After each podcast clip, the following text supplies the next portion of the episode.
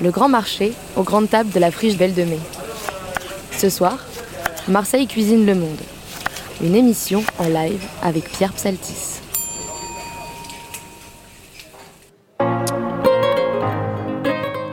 Bonsoir à toutes et à tous. Bienvenue si vous nous rejoignez. Sinon, merci pour votre fidélité. Vous écoutez Radio Grenouille sur le 88.8 en direct. Ce soir, des grandes tables de la friche Belle de Mai à Marseille.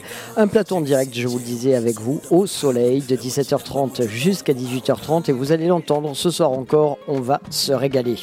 Alors aujourd'hui, nous renouons avec les grands marchés. Je vous invite donc à venir arpenter les stands des producteurs qui vous proposent le meilleur des fruits, des légumes, les charcuteries, pains et autres délices à manger. C'est à la friche Belle de Mai. Nous vous attendons nombreux pour cette soirée de fête avec une émission au titre évocateur.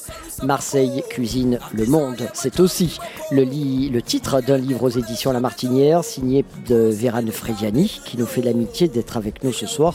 Bonsoir Vérane. Bonsoir. Nous sommes ravis de vous accueillir. Oh, mais moi je suis ravie d'être là. Bon, vous êtes chez vous ici, hein Marseille, c'est votre ville. Oui, oui, oui, bien sûr, bien sûr. Je suis, euh, je suis née, j'ai grandi. Mais la friche n'était pas là à l'époque. Mais justement, on va, on va avoir l'occasion de parler euh, du Marseille d'avant et puis du Marseille d'après 2013. Entre autres invités, nous accueillons aussi euh, Marianne Tiberguin, au nom de l'association Marseille Centre, et qui connaît Marseille peut-être mieux que quiconque. Euh, mieux que quiconque. Bonsoir Marianne. Bonsoir Pierre. C'est un lapsus, hein, c'est vous, vous qui comptez à Marseille aujourd'hui. Hein. c'est un, travail, un petit travail de fourmi et de terrain qui nous offre justement la possibilité de toutes ces magnifiques découvertes humaines, gustatives, culturelles. Allez, vous allez nous raconter euh, tout ce centre-ville qui grouille d'initiatives et de bonnes choses à grignoter. Des cuisiniers également dans ce tour de table ce soir avec euh, Hugues Mbenda qui officie au jardin de l'Orphéon. C'est à la maison Montgrand, donc à la rue Montgrand. Euh, nous recevrons également Nadjati Bakar qui est cuisinière actuellement en résidence aux grandes tables de la Friche pour la saison Africa 2020 et qui développe une activité On aura l'occasion d'en rediscuter là encore. Siraji Rachadi, second de cuisine aux grandes tables de la friche depuis maintenant presque 10 ans, résident pour la saison Africa 2020 et qui aura une foule d'anecdotes à nous raconter. Et pour clore ce tour de table, Gagny Sissoko, chef du resto La Cuisine de Gagny, en résidence pour les cuisines africaines. Vous aurez également l'occasion de l'écouter et peut-être pourquoi pas d'aller le retrouver dans son restaurant du Boule Varchave. Voilà, avant d'entamer les discussions, je vous rappelle que vous êtes les bienvenus tous et toutes, que nous vous attendons ce soir sur les quais et aux grandes tables. Nous allons donc manger et boire avec modération comme il se doit et nourrir nos corps et nos esprits. C'est Radio Grenouille avec vous ce soir, une heure de rang durant sur le 88.8. Allez Marianne, on attaque les festivités. Alors, euh, merci. Ramassez mes fiches, vous me sauvez. Mes penses bêtes.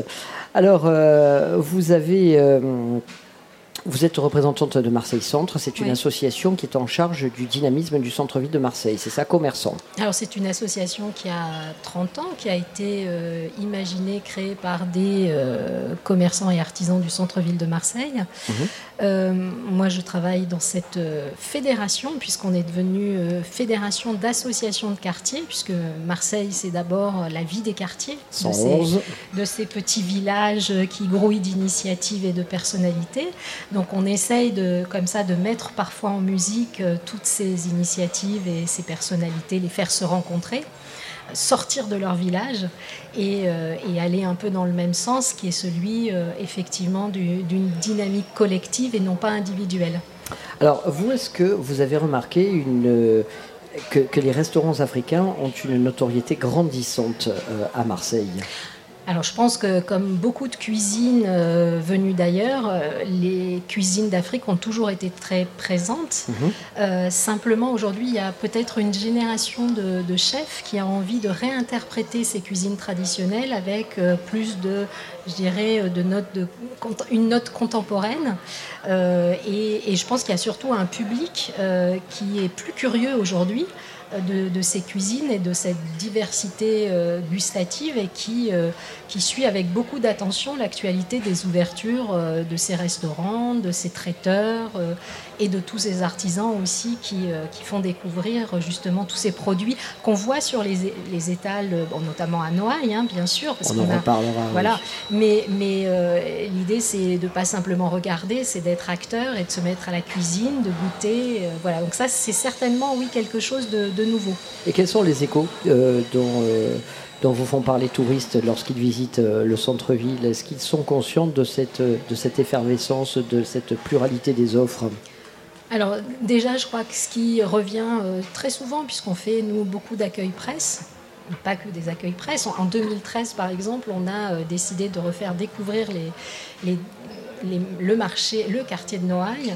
Et on avait imaginé euh, ces visites qui débutaient sur une place et se terminaient sur une autre euh, pour euh, des touristes. Finalement, on n'a eu que des Marseillais qui étaient très curieux de revenir dans ce quartier euh, où ils avaient peut-être un peu de difficulté à revenir et on a poussé les portes, ouvert euh, comme ça des discussions avec euh, tous ces marchands, ces épiciers, etc. Et c'était formidable de voir à quel point finalement, avec une simple visite d'une heure et demie, il pouvait se passer des choses extraordinaires, des souvenirs qui revenaient et puis des, des, nouvelles rencontres évidemment. Donc ce qui revient tout le temps, c'est la gentillesse l'accueil, la spontanéité et cette idée qu'on peut partager très facilement euh, des choses au quotidien autour de la cuisine euh, et, de ce fait de se, retrouver autour d'un plat.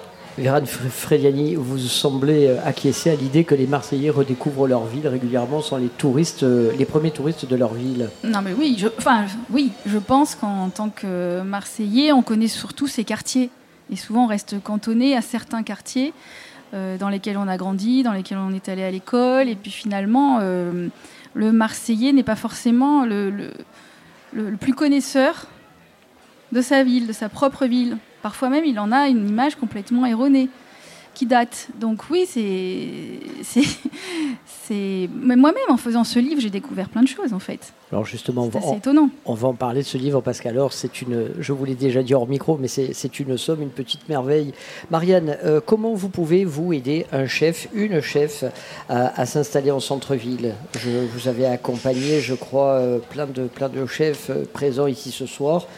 Euh, comment vous faites pour les, pour les aider à s'installer Alors déjà, on les écoute, euh, parce que c'est un peu le principe de, notre association, c'est d'accueillir les initiatives, les projets, c'est d'écouter ce projet, euh, de décrypter justement le lieu qui pourrait être le mieux adapté et de renvoyer vers des professionnels, parce qu'on n'est pas professionnel de l'implantation commerciale, hein, donc c'est d'identifier pour eux toutes les personnes ressources, donc ouvrir notre carnet d'adresses.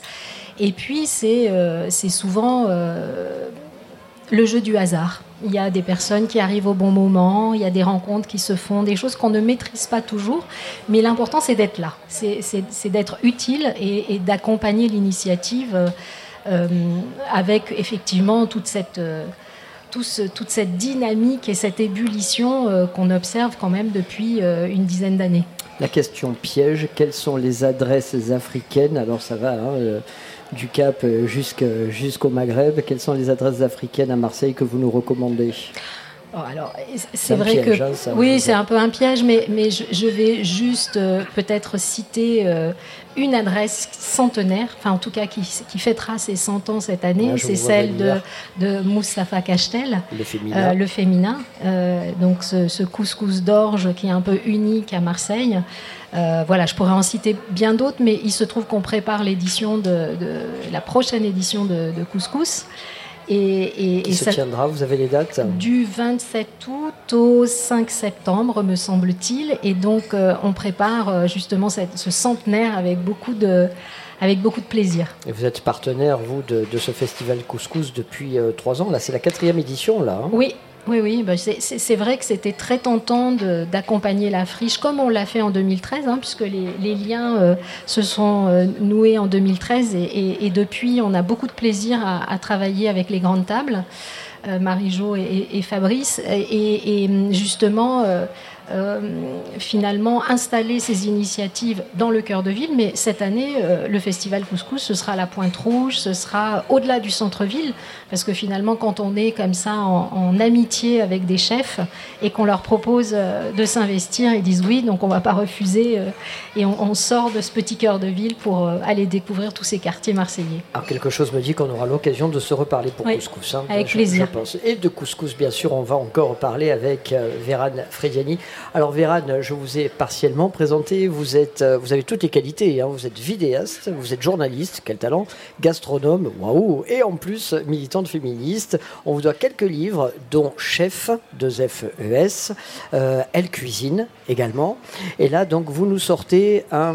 Bah là, vous publiez euh, un pavé, une somme, un instantané du Marseille gastronomique de 2021.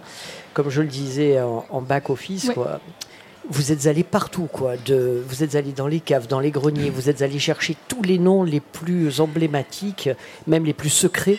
C'est tout l'intérêt de cet ouvrage qui est, mais vraiment euh, remarquable. Pourquoi avez-vous eu cette, cette envie, cette idée?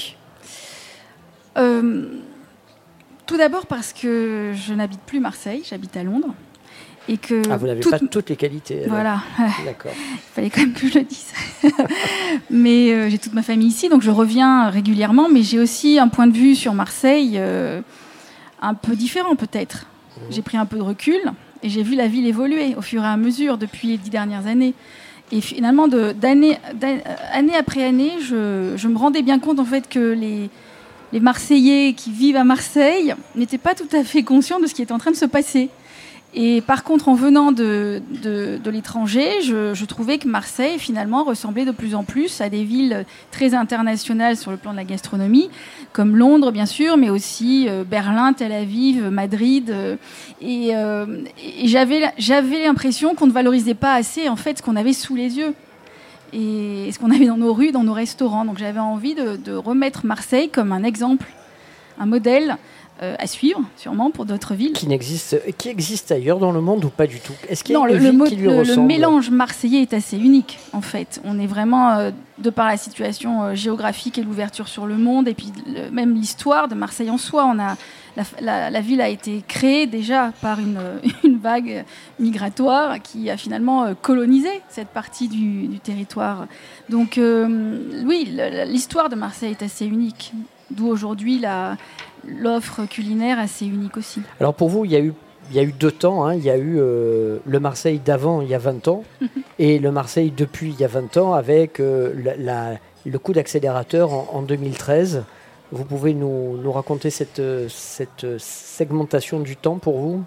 Non, mais je pense que Marseille a vraiment bénéficié de l'arrivée de, de, de, nouveaux venus, en fait. Euh, prêts à s'investir dans notre ville. On est une ville accessible, abordable. Financièrement parlant, en fait, on peut vraiment se lancer ici à Marseille. Ça fait une grosse différence. Paris est complètement saturé. au niveau de la restauration, moi, je comprends tout à fait que des jeunes chefs veuillent partir de, Paris pour s'installer dans le sud. Et Marseille offre vraiment un, un, terrain de jeu. Un terrain de jeu magnifique au niveau des produits, mais aussi au niveau aujourd'hui de la clientèle. Euh, mais c'est aussi pour ça qu'on a beaucoup de femmes chefs, parce que vous avez cité mes livres précédents, c'est un peu mon, mon cheval de bataille. On a beaucoup de femmes aujourd'hui qui... Il y avait déjà Delphine Roux, Georgiana et tant d'autres. Vanessa Robuchy, il y en a beaucoup. Colline, Colline Folquier. bien sûr. Et aujourd'hui, en fait, on a aussi euh, beaucoup de, femmes qui se professionnalisent. C'est-à-dire que la, la cuisine qu'elles savent faire, leur savoir devient leur profession.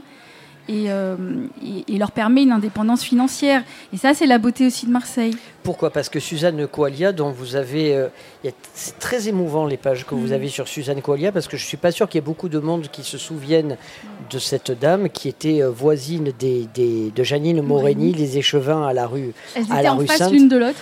Parce que finalement, la cuisine féminine à Marseille, ça a, ça a toujours existé, j'allais dire, de tout temps, de toute éternité. Et là encore, mm. Marseille est différente des autres villes, parce que mm. chez nous, il y a eu des femmes cuisiniers bien avant euh, tout le monde, et ça n'a jamais fait débat finalement. Oui, des cuisinières professionnelles, il y en a toujours eu. Et en fait, on leur faisait complètement confiance. On n'avait pas ce doute qu'on mhm. a eu dans d'autres régions ou à d'autres époques. Mais on les a oubliées, bien entendu. Dans l'histoire de la gastronomie française, on a facilement euh, évincé les femmes, c'est sûr. La cuisine marseillaise aujourd'hui, pour vous, c'est quoi? Euh, C'est avant tout un gros mélange accessible. C'est-à-dire qu'aujourd'hui, je pense qu'on en a tous un peu euh, gros sur la patate de ne pas pouvoir se payer euh, la, vie ou les restaurants qu'on aimerait, euh, pouvoir s'offrir. Et en fait, à Marseille, on a la possibilité de vraiment découvrir des cuisines différentes, certes, mais nouvelles, c'est-à-dire qui se renouvellent sans arrêt. Euh, mais euh, je ne suis pas forcément la, meilleure pour en parler. Je pense que à côté de moi. Euh, Gagny Sissoko vient de nous rejoindre. Gagny pour en parler mieux que moi. Mais, mais voilà, aujourd'hui, on se réinvente à Marseille. De toute façon, tout le monde arrive ici pour redémarrer une tranche de vie. Et dans la cuisine, c'est la même chose. Il est en train de se passer exactement la, même chose. On, se, on ouvre son restaurant et on se réinvente. Ai-je tort? Alors, Gagny, justement, vous avez un restaurant sur le boulevard Chave, et euh, vous aussi, vous incarnez un peu ce que, ce que Marseille a toujours été, c'est-à-dire une ville, une ville d'accueil avec des gens qui apportaient leur savoir, leurs souvenirs, mais qui faisaient autre chose à arriver ici. Et vous, on ne mange pas africain chez vous, on, mange la cuisine de Gagny. Exact, oui, c'est moi, on mange la cuisine de Gagny. Alors, c'est quoi la cuisine de Gagny? C'est une cuisine d'influence, de, de, de, de rencontres c'est une cuisine de rencontre. Et déjà, bon, je m'excuse parce que je, parle mauvais en français. Non, pas du tout. Voilà. Mais nous aussi. Hein, Nous aussi, on fait plein de fautes. Hein. Oui, ma cuisine, c'est ça, c'est un rapport avec moi, mhm. avec des voyages que je fais, avec les rencontres que je fais depuis que je suis en France.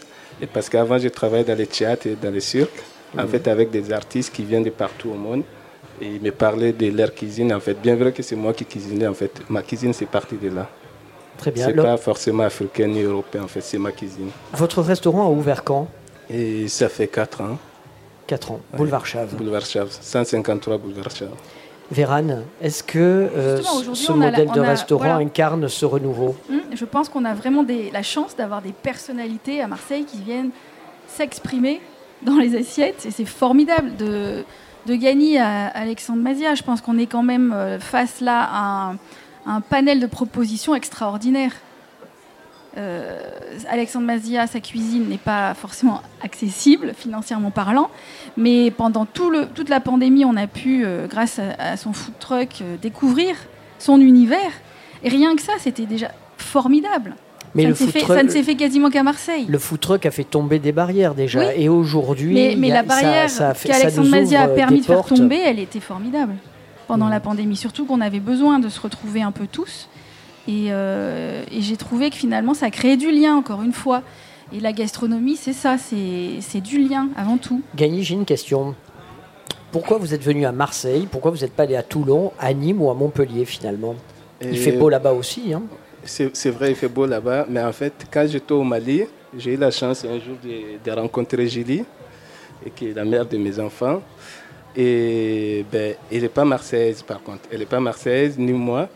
Et, mais l'OM, ça, ça, représente beaucoup en Afrique. L'OM, oui. C'est le seul club quand même euh, qui est connu en fait en dehors de, France. D'accord, carrément. Et voilà, il y avait ça. Et puis un jour, on s'est intéressé euh, par un compagnon de théâtre que je travaille avec euh, pour cuisiner.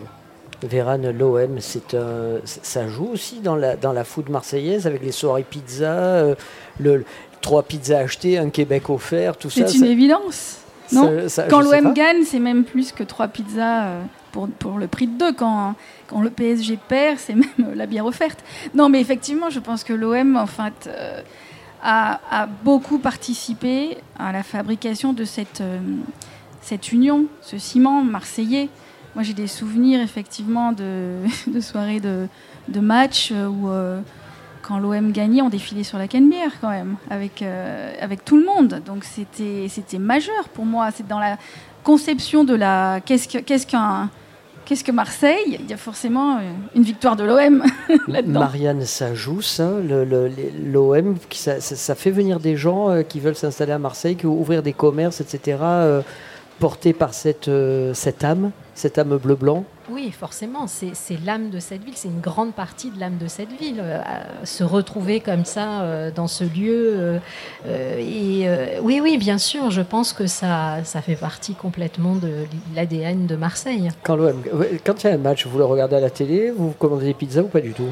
Bah, J'avoue ne pas forcément regarder tous les matchs, mais mes fils vont au vous allez café à la pizzeria à côté de chez moi, et je vous ai vu, donc ne dites pas non. mais surtout, ce que je trouve formidable, formidable, c'est que les jeunes ont envie d'être, par exemple, au café du coin, au bar du coin, et de vivre ce moment euh, à l'unisson avec d'autres personnes. Et ça, c'est assez formidable de partager ces moments. Euh, ce sont des, des moments d'émotion très forts. Alors, on a beaucoup parlé des terrasses pendant le confinement. Il y avait en 1900 320 000 bars en France. Il en reste 32 000 aujourd'hui. Donc dire que les Français veulent absolument aller en terrasse, on peut s'interroger sur cette réalité, puisqu'en réalité les bars ferment les uns derrière les autres. Véran, est-ce qu'à Marseille, il y a une résistance du bar? Parce qu'il y a le bar Café de l'Abbaye et la Relève, et puis il y a les bars de quartier. Est-ce que est-ce qu'il y a une résistance ou au contraire, est-ce que les bars ferment les uns derrière les autres? En fait, quand on remonte dans le temps, euh, la Canebière euh, était pleine de, de cafés euh, très beaux. Très, très beaux. ils ont fermé. Et effectivement, même le, premier McDonald's de Marseille, qui a ouvert en, en 81, je pense, j'y étais, a remplacé un, café qui était connu. Donc, non, je ne pense pas que la résistance se situe à ce niveau-là. Par contre, euh, on peut acheter euh, des pizzas et aller les manger sur un banc sur le port ou sur des rochers. Euh, on se fait son, propre bar. Après, bien entendu, le, le bar des amis reste, reste un spot magnifique, le bar de la Plaine. Il y a des, des, des lieux mythiques qu'il qu faut absolument visiter quand on vient à Marseille, c'est clair. Des bars mythiques, il faut. Oui, oui. Voilà. Mais la résistance, elle est surtout dans la communion et se retrouver tous ensemble autour de de, de, quelque chose d'accessible, encore une fois. Donc, partager une pizza et, et, et... ne pas être dans la frustration. Oui. Je, je trouve que c'est une vie oui. pour ça qui est formidable. C'est-à-dire qu'on trouve toujours du réconfort, et en cuisine tout particulièrement, parce qu'on euh, on a une cuisine du réconfort ici euh, accessible, euh, qui, qui, reste possible pour, pour beaucoup. Alors justement, on parle de cuisine et de réconfort. C'est à ce moment-là qu'Hugues Mbenda nous rejoint. Hugues, on ne pouvait pas faire mieux. Hein. Bonsoir à tous. Chapeau, bienvenue. Merci. Hugues, vous avez ouvert un, un restaurant qui s'appelle euh, l'Orphéon. Vous avez déménagé. Vous êtes aujourd'hui à la rue Montgrand, à l'hôtel Montgrand. Oui, Ce sont ça. les jardins de l'Orphéon. Exactement. Alors, euh, je, vous invite seulement à garder le micro, voilà, un peu plus ah. près de vous. Comme ça, derrière à la technique, il ne va pas m'arracher les yeux. euh, Hugues, euh, pourquoi vous, avez, vous, vous, étiez à Marseille, à Paris, pardon? Oui. Vous avez travaillé pour de grandes maisons, lesquelles? Alors, j'ai travaillé pour euh, Christian Constant au violon d'Ingres. Oui. Et euh, j'ai travaillé dans pas mal de restaurants, euh, Vigato, un peu au Taïwan. J'ai travaillé au Bordeaux, à Bordeaux aussi, aux sources de Caudalie. Et en fait, pourquoi Marseille bah, C'est mon frère qui est marié mmh. avec une Marseillaise. Et lui, il vivait déjà à Marseille. Donc, Eric Mbenda, il vivait déjà à Marseille. Et il a trouvé un local à Marseille et il m'a il convaincu de venir et j'ai demandé l'avis la, de la, le point de vue de ma femme aussi. Du coup, euh, voilà Marseille. En Donc. fait, c'est Eric qui a fait le lien. Euh... Mais comme Gagny, c'est toujours des histoires de famille qui sont Exactement. derrière. Quoi. Exactement. Et alors, euh, comment vous définiriez votre travail? Parce que comme Gagny, là encore, vous ne cuisinez pas africain, vous cuisinez votre bagage personnel finalement. Exactement. En fait, j'essaie de, dans, dans, ma cuisine, j'ai bah, une formation de, de cuisine française de base. Et en fait, j'essaye d'apporter justement des touches euh, de produits africains dans mes plats. Par exemple, je fais des gnocchis de banane plantain. Banane plantain, c'est un produit qu'on mange euh, dans pratiquement tous les pays africains et en Amérique du Sud également. Mais j'essaie justement, je fais des gnocchis avec. Donc je sors d'un. Du coup, j'essaie de mettre des petites touches. Je fais du euh, houmous avec des haricots niébés. Euh, j'essaie justement de faire partager ça. Je fais un crumble de baobab, ce genre de choses. J'essaie de mettre des touches de cuisine africaine dans mes plats pour faire découvrir les clients. Euh, voilà, parce que les gens, pour moi, en tout cas, ma vision de la cuisine, c'est. Je trouve que les gens, ils, veulent euh, découvrir et c'est un partage pour moi. J'essaie de partager une part de, ma, de mon vécu, de ma culture et des, liens que je connais avec. Euh, de liens que j'ai avec la cuisine, pardon. Et alors les clients viennent pourquoi? Parce qu'ils attendent euh, à la fois chez Gagné et chez vous, Hugues, ils attendent quoi? Une surprise? Vous êtes tenu de les surprendre ou, ou ils, finalement ils viennent manger comme euh, ils mangeraient partout ailleurs euh... À la base, ils viennent manger comme, euh, manger, comme euh, manger partout ailleurs. Ouais. Après, moi, dans, ma, dans, dans, mes créations de plats, je me dis que quand le client se, se déplace, vient dans, un, vient dans, un, restaurant, il vient pour découvrir, c'est une expérience. Du coup, j'essaie justement d'apporter cette expérience-là, tout en respectant une ligne directrice, mais j'essaie de, de, de, faire partager une part de moi dans, dans les plats. Donc c'est vraiment l'expérience, c'est vraiment, et ça c'est le soir. Le midi, on sait que les gens veulent manger et repartir assez vite. Plutôt on va vite, pas ouais. trop dans les créations. On essaie de faire bon et simple. Et le soir, on, on est plus dans l'originalité et, et la recherche, on va dire. Euh, Vérane, en quoi Marseille cuisine le monde et son histoire? Pense qu'on a tous euh, dans nos bagages familiaux des, recettes et euh, des souvenirs liés à la cuisine. Et quand on se lance à Marseille dans son propre restaurant, on fait, euh, encore une fois, on crée du lien, je pense, avec ce bagage-là, cette nostalgie-là, et son présent et son futur, en fait, ce qu'on a envie de donner de soi. Donc, on, en général, les assiettes sont très parlantes et très émouvantes. Effectivement, on trouve euh, dans une assiette plusieurs influences. Donc, pour moi, c'est comme ça que, que finalement m'est venue l'idée du titre du livre, Marseille cuisine le monde. C'est- C'est-à-dire que Marseille cuisine euh, des vies. Des histoires de vie, oui. Oui. Allez, on marque le temps d'une pause, on fait, on fait un petit point histoire de reprendre notre respiration et on se retrouve illico. Le grand marché aux grandes tables de la friche Belle de Mai. Ce soir, Marseille cuisine le monde. Une émission en live avec Pierre Psaltis.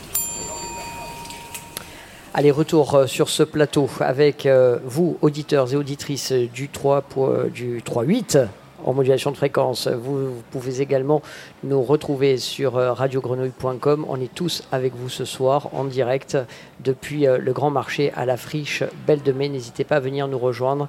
Il y a beaucoup d'exposants, un marché avec des produits délicieux à découvrir et à savourer. Et ce plateau, ce plateau qui euh, vous propose, vous invite à cuisiner Marseille. Gagny Sissoko. Y a-t-il pour vous, selon vous, de plus en plus de cuisiniers euh, africains à Marseille? Quand je dis africain, là encore, hein, ça rejoint l'Égypte, le Maghreb. euh, Oui, non, j'ai compris ça. Oui, pour moi maintenant, oui, il y en a beaucoup. Parce que quand on regarde la cuisine africaine, déjà, on- la cuisine africaine aujourd'hui, on voit quand même que c'est des choses qu'on est en train de mettre en avance. Parce qu'avant, c'était, si on a envie de manger africain, on dirait que bon, couscous, ou on va aller dans un restaurant sénégalais ou camerounais, en fait, on mange des dolés ou donc il y avait poulet yassa, Voilà, voilà, poulet, il y a quoi, un ça, peu voilà. d'attiéké, Mais puis, euh, aujourd'hui, comme euh, il vient de le dire, en fait, euh, d'essayer d'inventer des gnocchis avec euh, des, des ingrédients qui viennent d'Afrique aussi, Mhm. ça, c'est, oui. Aujourd'hui, il y en a beaucoup. Vous-même, quand vous sortez, vous avez quelques adresses à nous donner? C'est dur là. hein. Sinon, vous allez vexer tout le monde. Hugues, je vous mange, êtes- c'est moi. Je Ça, suis en c'est train de rigoler. euh, je suis en train de rigoler parce que j'ai exactement la même, la même réponse. Parce que quand on cite un restaurant, Ah oui, pourquoi vous m'avez pas cité? Mais euh, pour répondre à la question euh, que vous avez posée, Mm. effectivement, il commence à y avoir de plus en plus de, de restaurants qui sont euh, qui travaillent un peu beaucoup beaucoup la cuisine africaine, qui essayent pas de faire des choses basiques, qui essaient de porter euh, une- parce qu'on mange aussi avec les yeux. Donc les yeux, c'est très important. Parfois, on a besoin de voir un plat qui soit un peu bien présenté, beau pour le manger. Donc, euh, et comme la cuisine africaine, en général, hein, c'est des plats qui se mangent souvent dans des grosses casseroles, dans des grosses marmites. Et là, on, on essaie justement de, faire des petites portions et que ça soit euh, beau visuellement avant de manger. Donc, euh, effectivement, il y en a de plus en plus euh, à Marseille, je trouve. Je crois savoir que vous aimeriez ouvrir une épicerie de produits africains. Ouais, c'est un Euh, projet. c'est un projet, alors ça reste un projet, c'est bientôt effectif. Où en êtes-vous de cette, de Ah. cette envie? Alors ça, c'est un, un- projet de, de mon frère, Eric Mbenda, euh, et que c'est son cours. Donc euh, d'ici 3-4 mois, je pense que ça va être réalisé. Et euh, le but, c'est de d'aller de faire du commerce équitable avec un, des pays africains, récupérer les produits et réussir à les commercialiser dans une épicerie, euh, tout en servant à manger, mais des choses assez simples, euh, classiques et en écoutant de la bonne musique et faire partager justement cette culture africaine euh, avec des produits qui viennent du- d'Afrique et en faisant du commerce équitable. Donc c'est ça le projet qui est en cours. Très bien. Vérane, euh, revenons à ce livre Marseille cuisine le monde, édité aux éditions La Martinière. Une somme, on l'a dit, euh, un instantané de la gastronomie marseillaise en 2021. Le livre que tout le monde se doit d'avoir lu avant de venir, parce que là-dedans, il y a de quoi plus, n'est-ce pas Marianne? Il y a de quoi largement piocher hein, oui, pour se faire le, le, plus gourmand de tous les séjours. Alors, mais, je pense quand même que au-delà, c'est pas juste mon livre, hein, c'est vraiment un livre collectif et tout le monde a, vraiment euh, participé en racontant, euh, en me racontant, mais je les retranscris euh, volontiers leur vie, leur parcours, leurs idées quant à Marseille. Donc c'est vraiment, je voulais que tout le monde s'approprie le livre et, j'espère aussi que les lecteurs se l'approprieront. Donc j'ai noté quelque part que Marseille fabriquait des Marseillais et que j'espère, j'espérais, mais j'espère que ce livre en fabrique beaucoup aussi.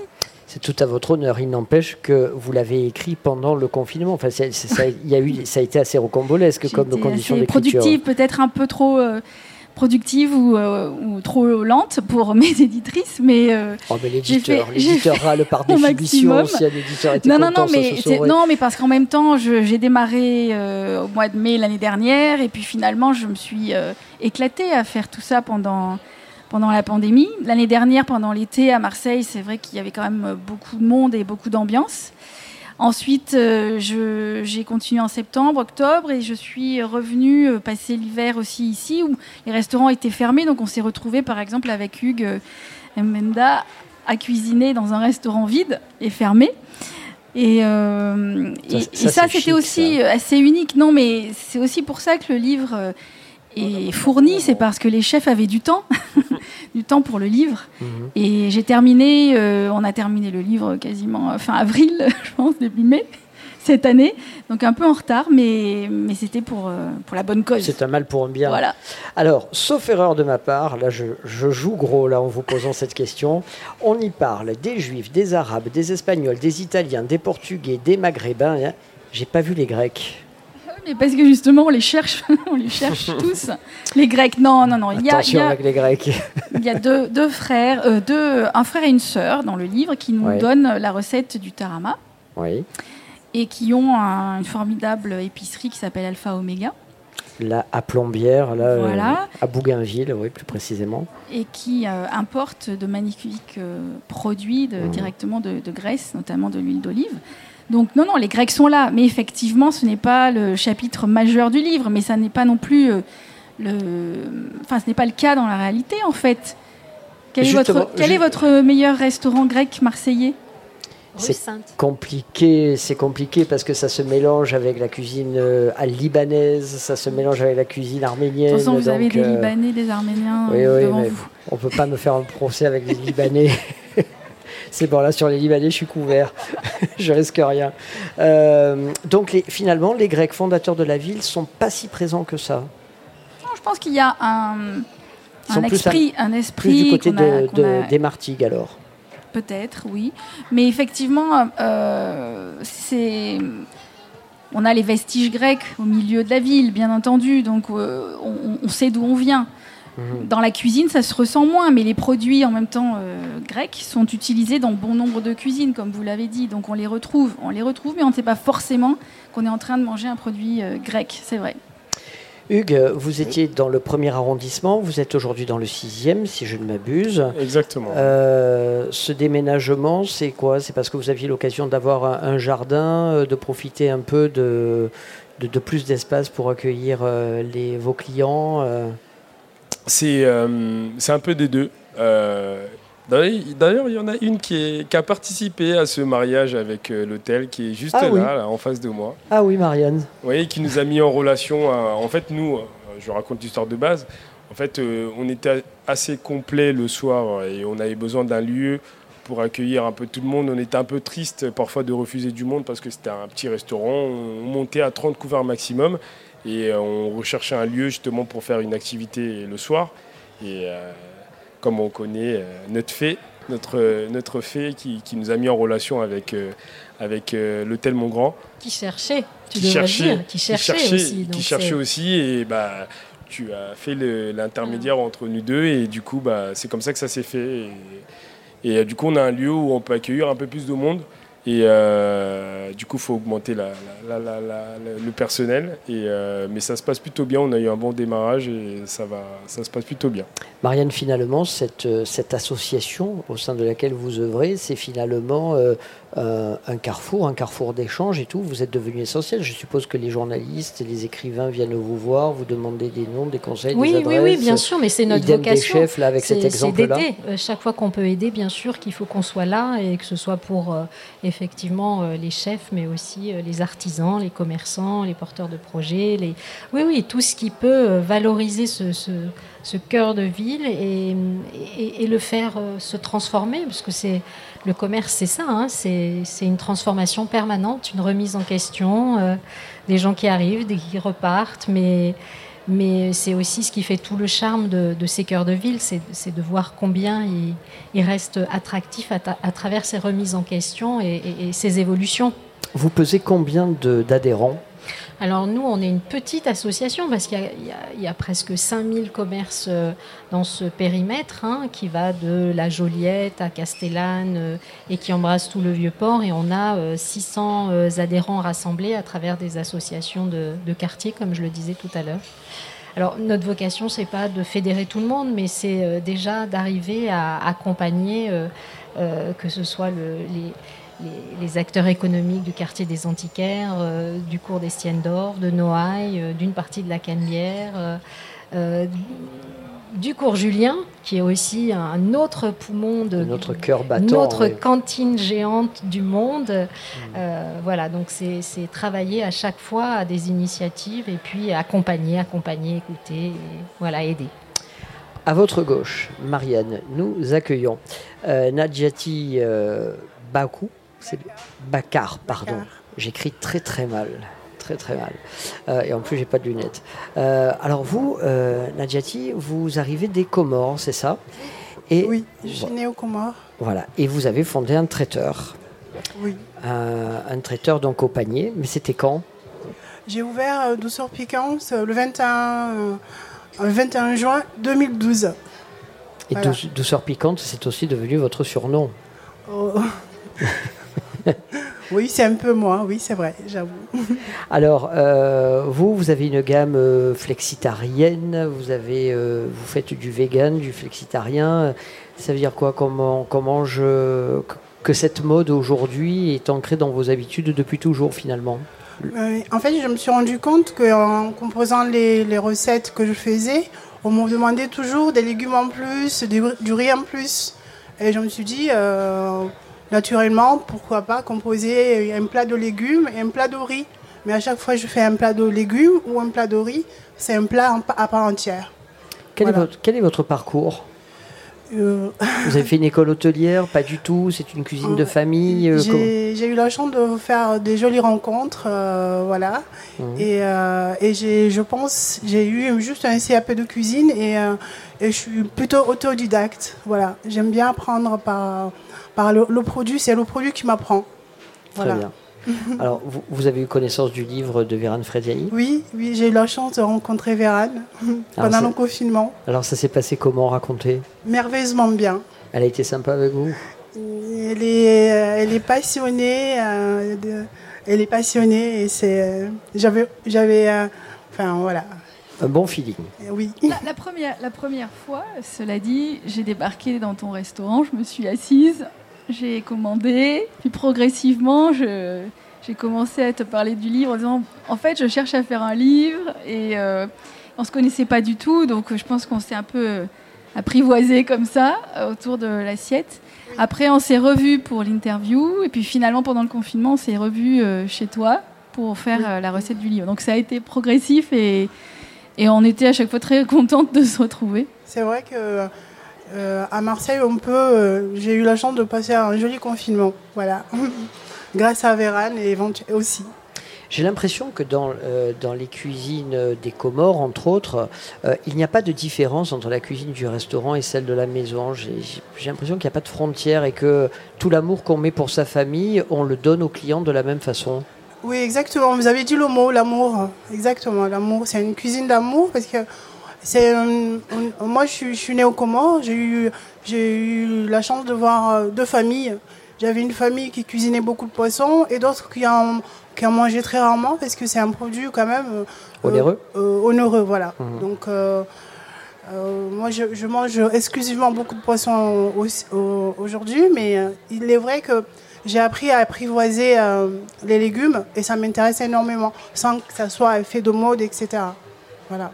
Et vous aimez les épices et vous travaillez les épices Oui, oui. C'est votre dada, c'est votre signature. Exactement, oui. Lesquelles, par exemple Est-ce que vous en avez une fétiche? Oui, ils sont tous extraordinaires.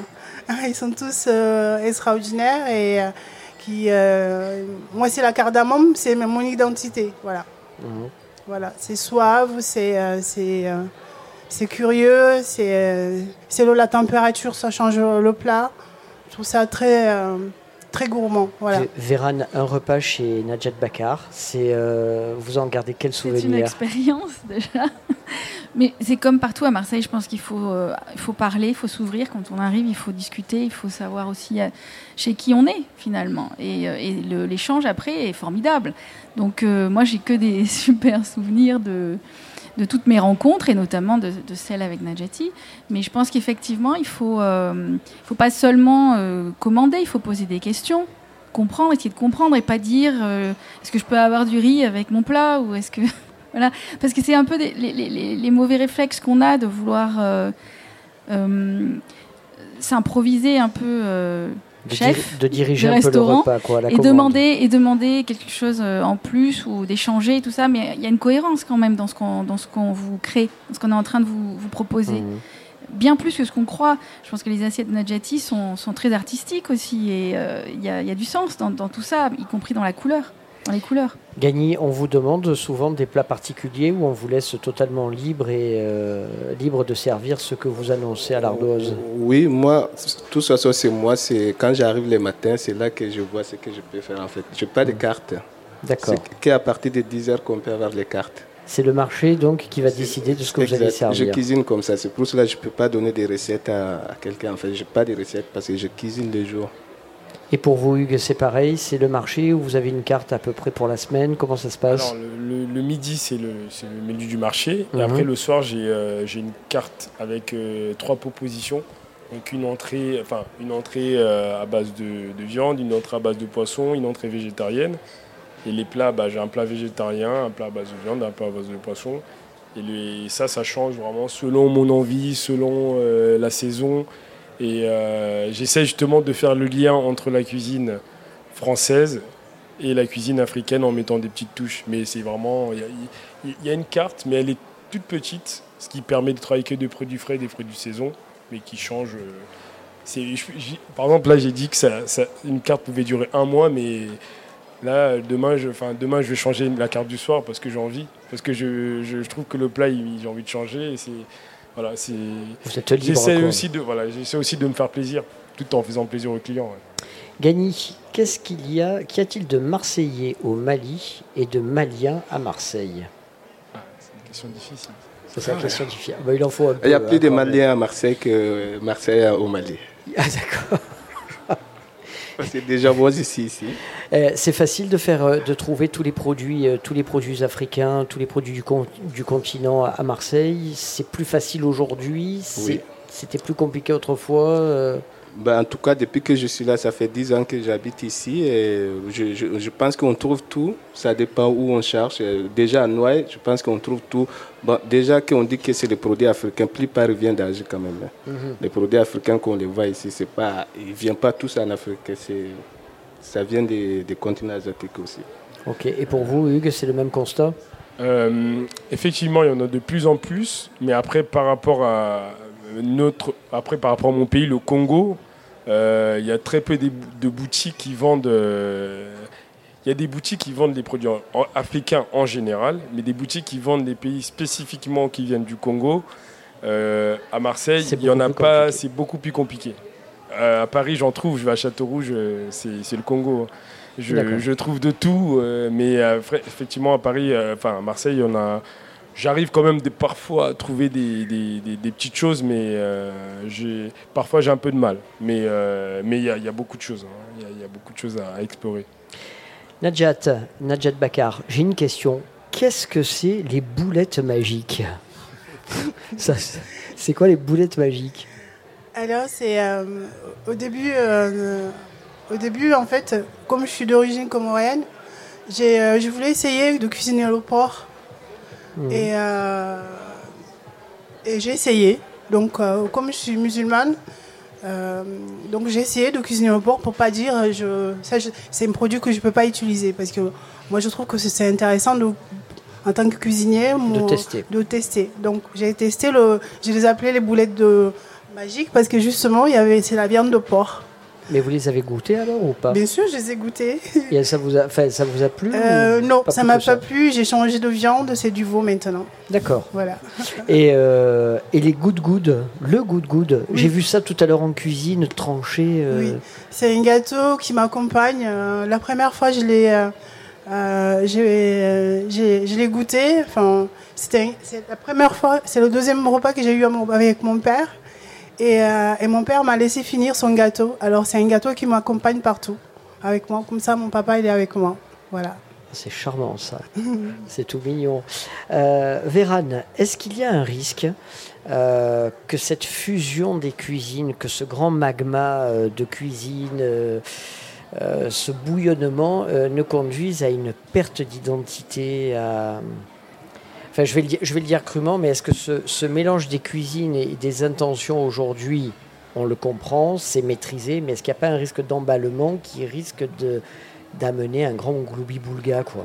Non, moi je suis très optimiste. Je pense au contraire, on est une ville-monde, on doit être fier de l'être. Et au contraire, euh, on va pas se perdre du tout là-dedans. On se réinvente. Les, les Marseillais qui ne mangeaient que de la pizza se secouent un peu, se bousculent et vont voir euh, ce qui se fait dans d'autres restaurants. Donc au contraire, tout ça, nous, pour moi, nous tire vers le haut, vers le futur. Et Marseille est une des rares euh, villes sur le plan culinaire qui aujourd'hui fait sens. Ça fait sens. On a beaucoup de mal à. à- Ça veut dire quoi faire sens par Parce rapport que- à Paris? Lyon nous dit je- nous sommes la capitale de la gastronomie. Non, mais ils peuvent le dire entre eux, c'est sympa. euh, on le croit plus du tout, mais euh, ils peuvent se, continuer à se le dire. Pour moi, justement, le- le- la gastronomie française doit se renouveler, doit, doit incorporer des influences euh, étrangères comme elle l'a fait auparavant, parce qu'on se ment beaucoup aussi là-dessus.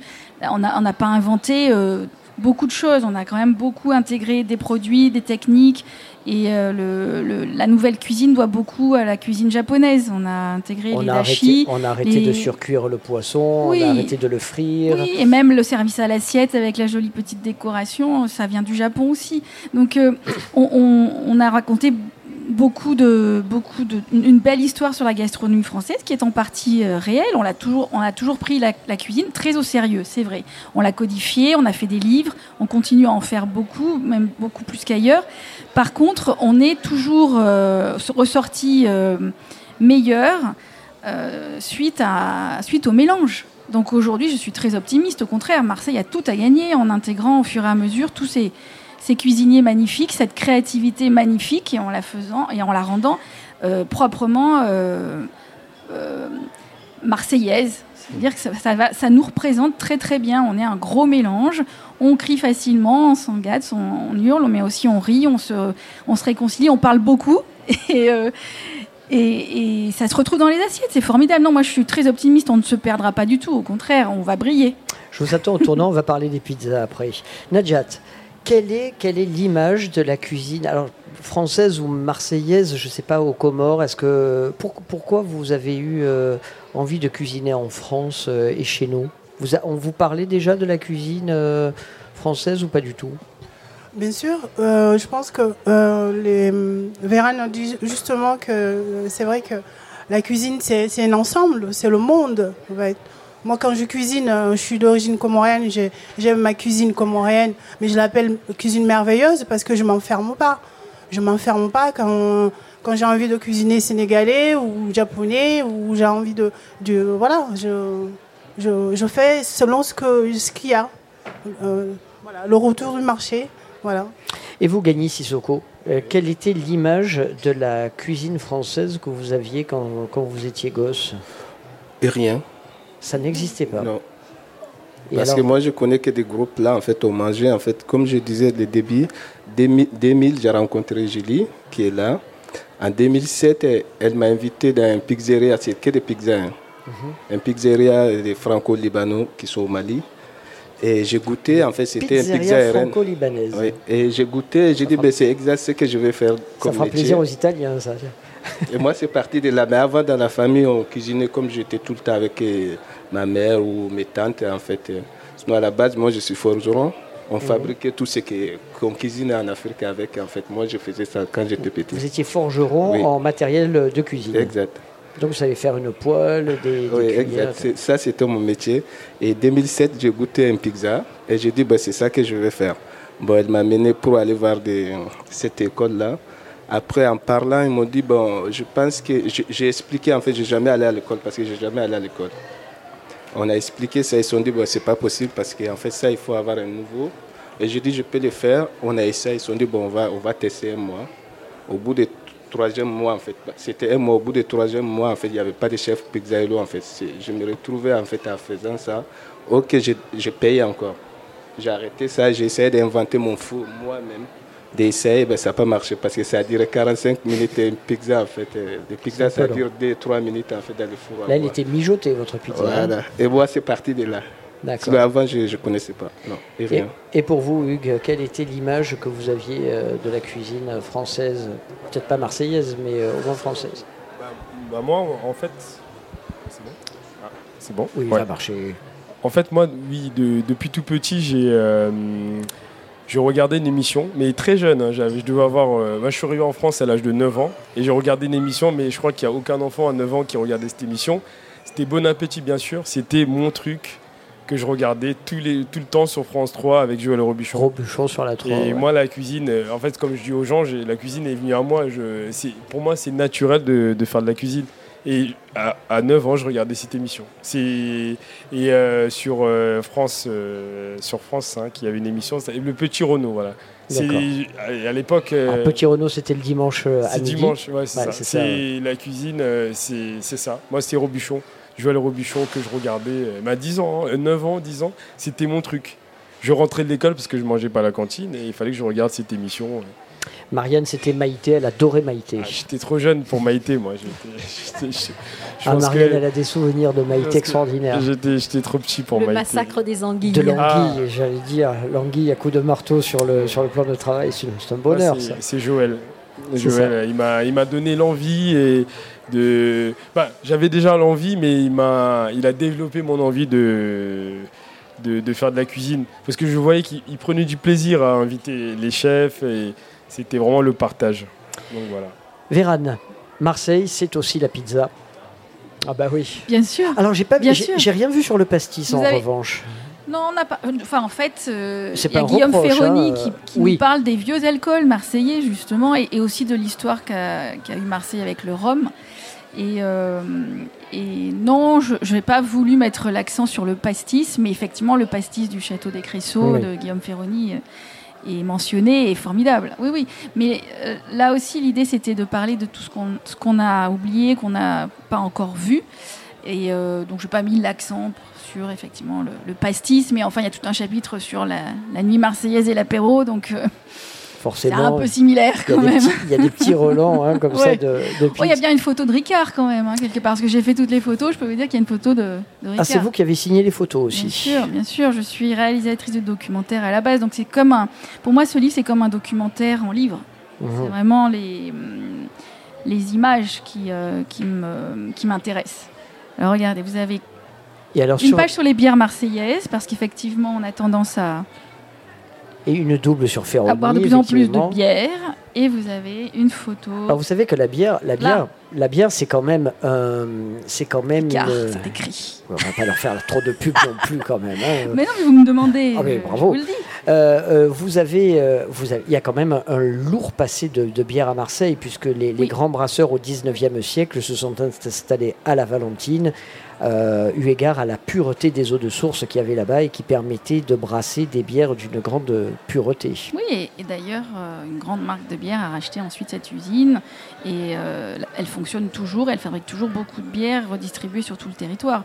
Donc il y a quelques vieux noms de bières d'ailleurs qui vont être remises, remis au goût du jour parce que ces grandes marques se sont rendues compte aussi qu'il y avait un un marché. Mais oui, en fait, c'est ça, je me suis plus concentrée sur ce qu'on ne savait pas, comme par exemple euh, l'histoire de la bière à Marseille, que l'histoire du pastis, qu'on a tendance à quand même bien maîtriser. Ouais. en général. On va dire ça. Le- la pizza, c'est vrai qu'à Marseille, eh, c'est pas la même pizza que partout ailleurs. C'est pas la même pizza qu'à Nice, par exemple. Il y a toujours la, la guerre entre la mozzarella et le fromage, le gruyère râpé. C'est une querelle très marseillaise, on ne sait pas trop euh, de quel côté on se place. Et, euh, et la pizza marseillaise, en général, oui, n'a pas de mozzarella dessus. Bon, Bon, pour Mais moi, c'est... la sophistication, la sophistication, la sophistication qu'il y a autour des pizzas aujourd'hui, ça vous inspire quoi? Que les pizzas soient de plus en plus euh, cuisinées, travaillées? Non, ça c'est bien, c'est-à-dire qu'on Ça fait attention suit. aux produits, on en avait gravement besoin quand même. On avait besoin que même la pizza passe, euh, euh, se professionnalise un peu aussi et qu'on puisse euh, savoir ce qu'on mange et être sûr de la qualité des produits, aussi bien de la sauce tomate que, de, que du, du fromage, de la pâte, de la farine. Et pour cela, d'ailleurs, il y a, il y a plusieurs pizzerias à Marseille qui font un excellent travail. On parle de la bonne mère, la bonne mère, mais il y en a une Il y a bonne dizaine. Oui, bien sûr, chez Étienne reste mythique et incontournable.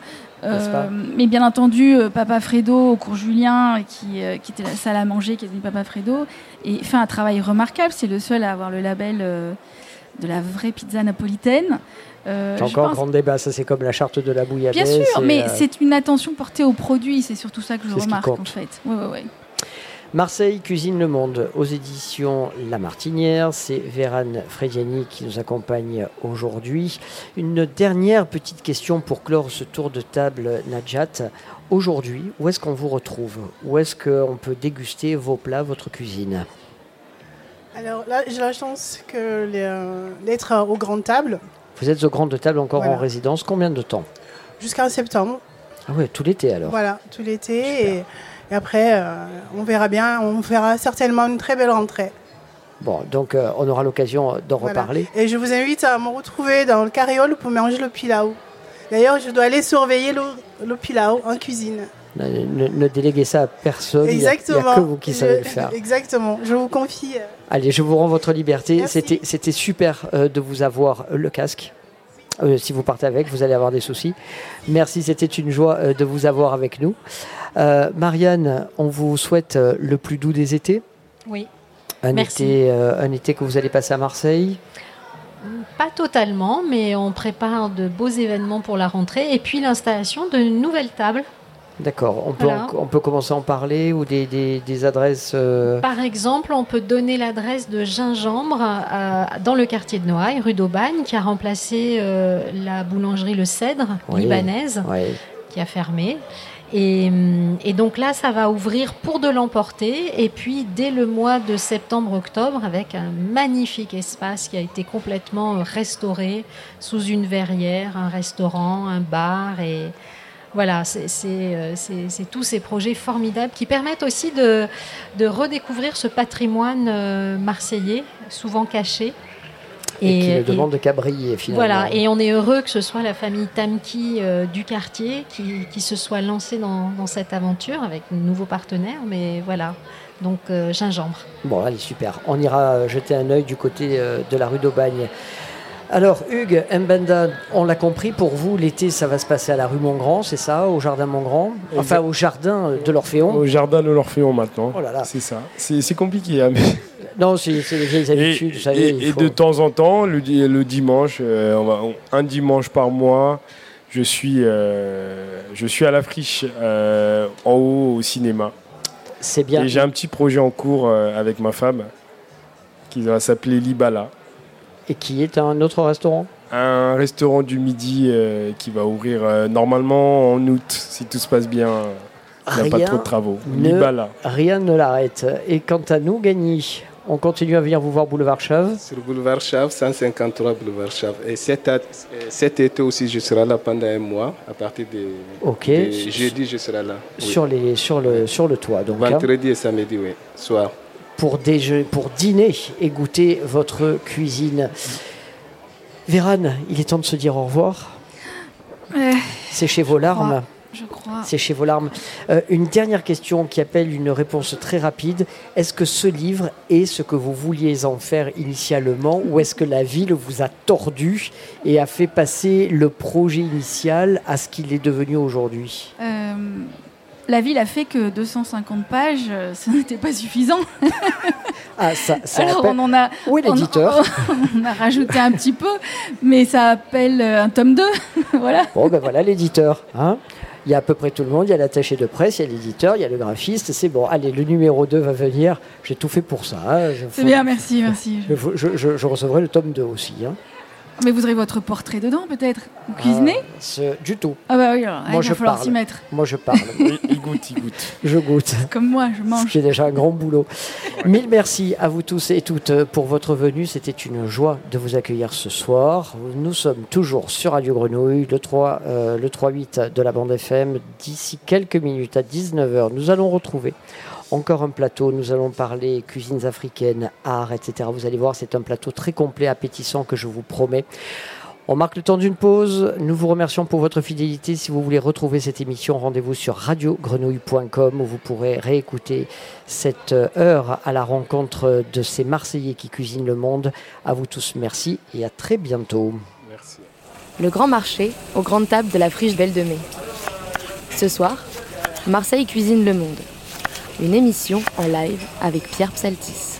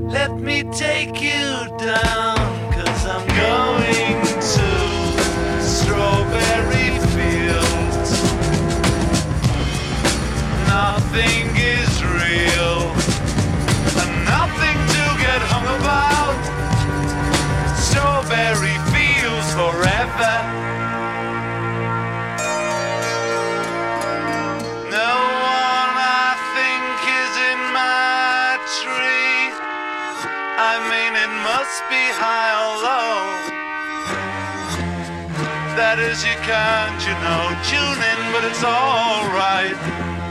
That is, I think it's not too bad.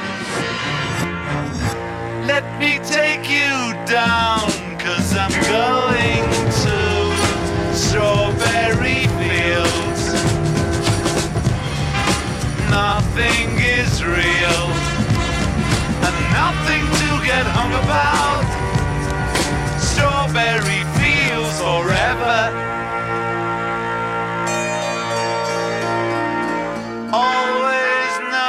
Sometimes think it's me.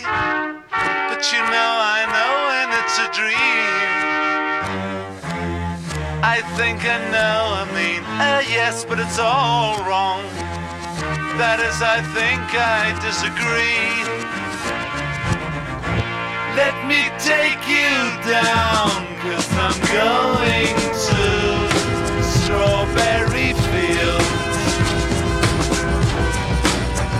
nothing is real. Nothing to get hung about. Strawberry fields forever. Strawberry fields forever. Strawberry fields forever.